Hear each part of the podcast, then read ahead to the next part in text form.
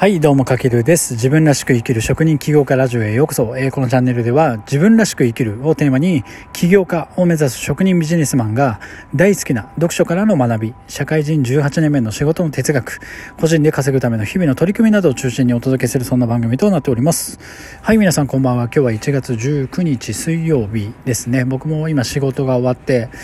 帰り途中でこのラジオ、放送してるわけなんですけれども、まあ夜まだ寒いですね。やっぱり今何度だ ?6 度ぐらいか。まあ東京も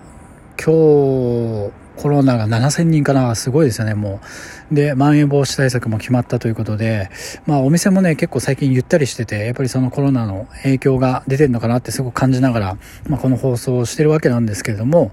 まあ今日はですね、まあやっぱりね、なんかコロナがあるとね、心もなんか、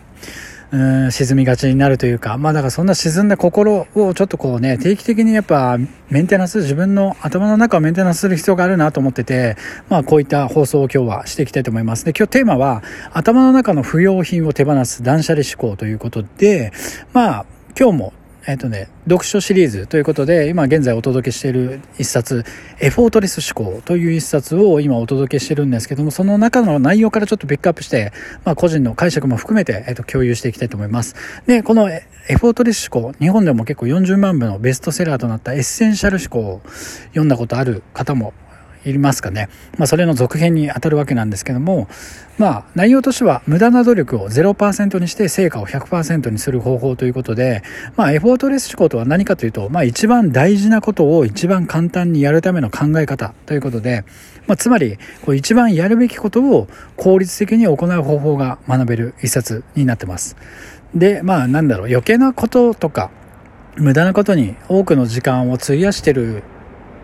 って思う瞬間ってないですかね僕も結構あってですね。まあそれはなんか無駄にテレビ見ちゃったりとか、YouTube 見ちゃったりとか。で、そんな中でなんか忙しいから、なかなか新しいことができないとか、時間がないっていう割には、結構そういったテレビとか YouTube とか無駄なことに時間を使ってるってこと結構ありますよね。なんか僕もあるんですけども。なんかそういった行動もそうなんですけども、それ以上に感情の部分って余計に厄介でで人ってやっぱりいい思考よりもなんか悪い思考に染まりやすいというかなんか、うんと、今日はなんか、あの人なんかムカついたなとか、なんか職場の上司言ってる意味がわかんないとか、まあ、友達が、なんかね、理不尽なこと言ってめんどくさいとか、なんかやっぱこう、悪い思考にどんどん人ってハマりやすくて、で、結果その時間って結構、なんだ、もったいないというか、結局人生そこで、1週間経った時に何も変わってない。あの時のあの時間をもっと有効に使ってたら、ちょっとは今よりもいい人生になってたのかなとかっていう感じで、やっぱ悪い思考って、なんかいい結果には結びつかないですよね。なので、まあ今回はそんなこのマイナス思考を手放すための考え方をちょっと共有していきたいなと思ってて、なのでテーマとして頭の中の不要品を手放して、まあ、前向きな思考を雇用しましょうということで、まあ人間だからね、やっぱ落ち込むことだったり、まあ不満とか不安を感じることってまあ絶対にありますよね、人だったら。で、そんな時、どうしてますかね、皆さん。僕もね、だからこれ考えた時に、なあ、どうしてるかなって考えた時に、まあいろいろ、まあやってることは自分の中であるんですけども、要は、まあ頭の中にある不要品ですよね。まあ要は、何かというと古くなった目標、もう、その目標を今いらないでしょとか、あとこびりついてなんか離れない考え方だったり習慣、なんか自分が生きてきた中で培われてきた価値観だったり考え方って実は大事なんですけども、そうじゃない部分もある。もうこびりついちゃってる部分、なんか頑固になっちゃってる部分とか、あとはなんか役に立たないマインドセット。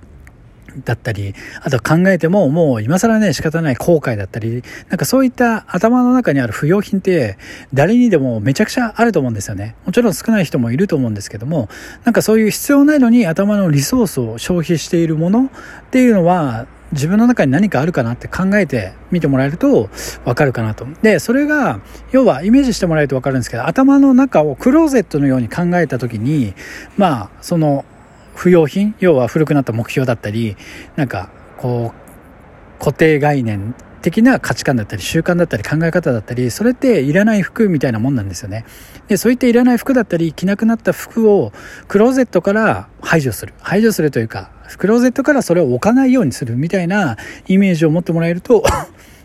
あのすごくこう不満とか不安とかマイナス思考に陥った時に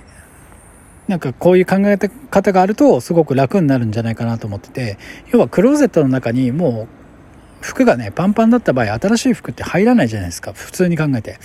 じゃあどうすればいいかっていうといらなくなった服だったりもう着なくなった服っていうのは定期的にまあ、断捨離をしましょうというかメンテナンスをしてもう着ないなと思ったものはクローゼットから捨てる。手放す。で新しい服を入れる。新しい服っていうのはここで言うまあプラスの思考だったり。新しい習慣だったり新しい行動だったりをやっぱり頭の中のクローゼットにしっかりと入れていくことによって、まあ、だから要はクローゼットの中に余力を持つことがすごく大事でその余力を持つためにはやっぱり不要になったものはどんどんなんだろう捨てていかないと手放していかないと新しいものって入っていかないんですよね。ただ僕たちはそういう思考がないのでまあそういう思考がないとどうしてもこう日々の不満だったり不安だったりなんか愚痴だったりなんかそういうもので埋め尽くされてしまって結局なんかそういうことに頭を消費してしまってなんか新しいことができなかったり。で結局そうやってそういう頭の中にあるのに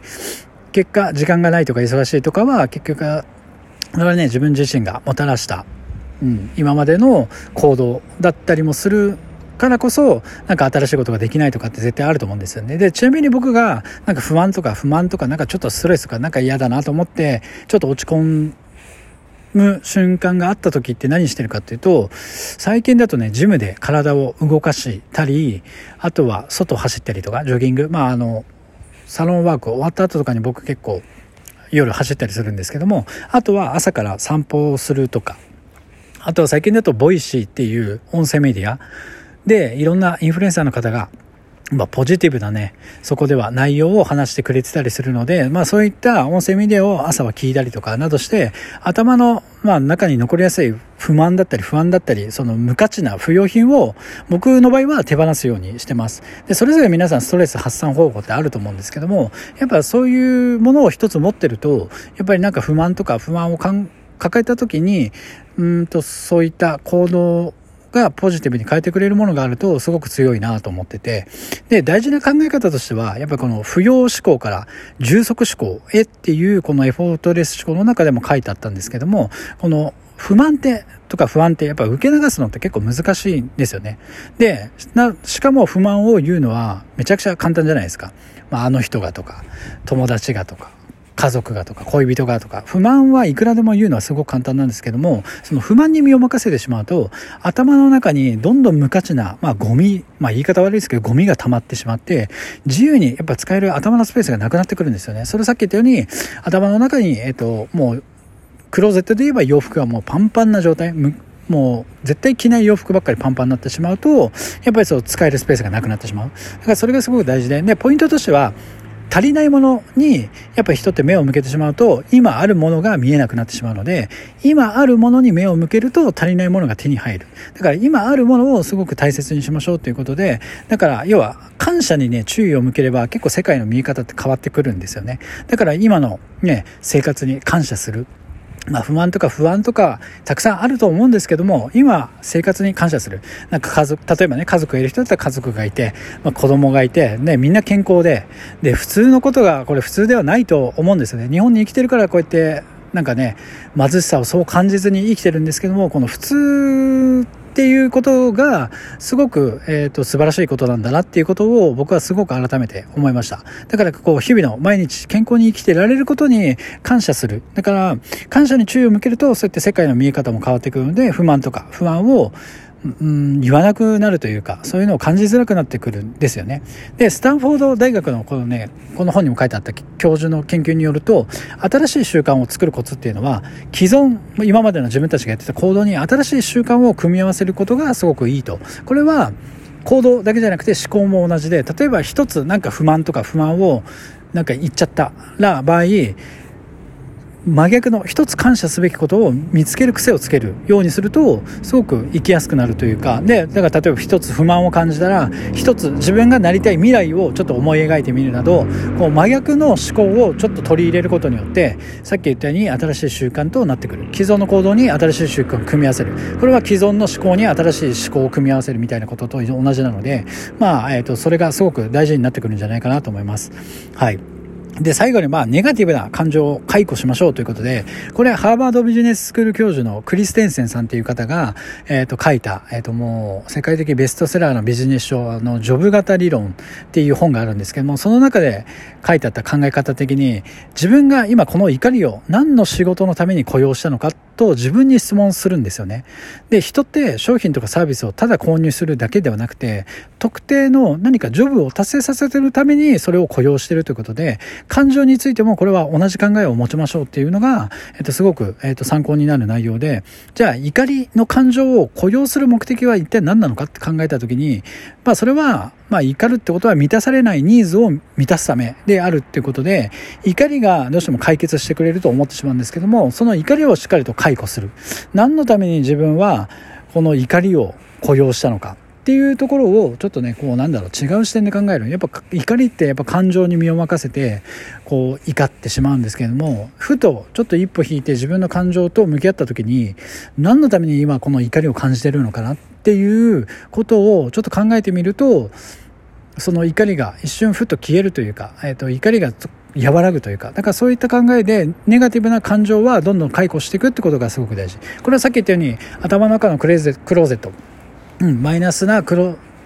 マイナスな不要品をどんどん手放していって、スペースをどんどん開けていって、そのスペースが開くことによって人って新しい行動とかができるようになってくるので、まあ今日今日のね、内容に関してはやっぱり不満とか不満とかみんな絶対感じると思うので、まあその中でじゃあどういった対処していくか。まあ不満とか不安を感じすぎてしまうと、やっぱりどうしても新しいことだったり、新しい考え方だったり、新しいなんか、こう受け止め方がやっぱね、しづらくなってきてしまうので、ぜひ今日のこの頭の中の不要品を手放すということで、この断捨離思考、ぜひ皆さん持って、日々の生活を過ごしてもらえると、もっと今よりもなんか新しい行動しやすいきっかけになるんじゃないかなと思いますので、ぜひ参考にしてみてください。はい。というわけで今回は頭の中の不要品を手放す断捨離思考というテーマでお届けさせていただきました。また、えっ、とね、読書シリーズ、えっ、と、引き続きお届けしていくプラス、まあ、自分の仕事の哲学だったり、あとは最新のビジネスニュース、皆さんに共有したビジネスニュースとか、まあ知的好奇心やっぱり僕もね、結構高めで好きなので学ぶのが、まあそういったなんかためになる内容をピックアップしてお届けしていきますので、また、えっ、ー、と、お聞きいただけたら嬉しいです。はい、というわけで今回は以上になります。最後までご視聴いただきありがとうございます。かけるでした。ではでは。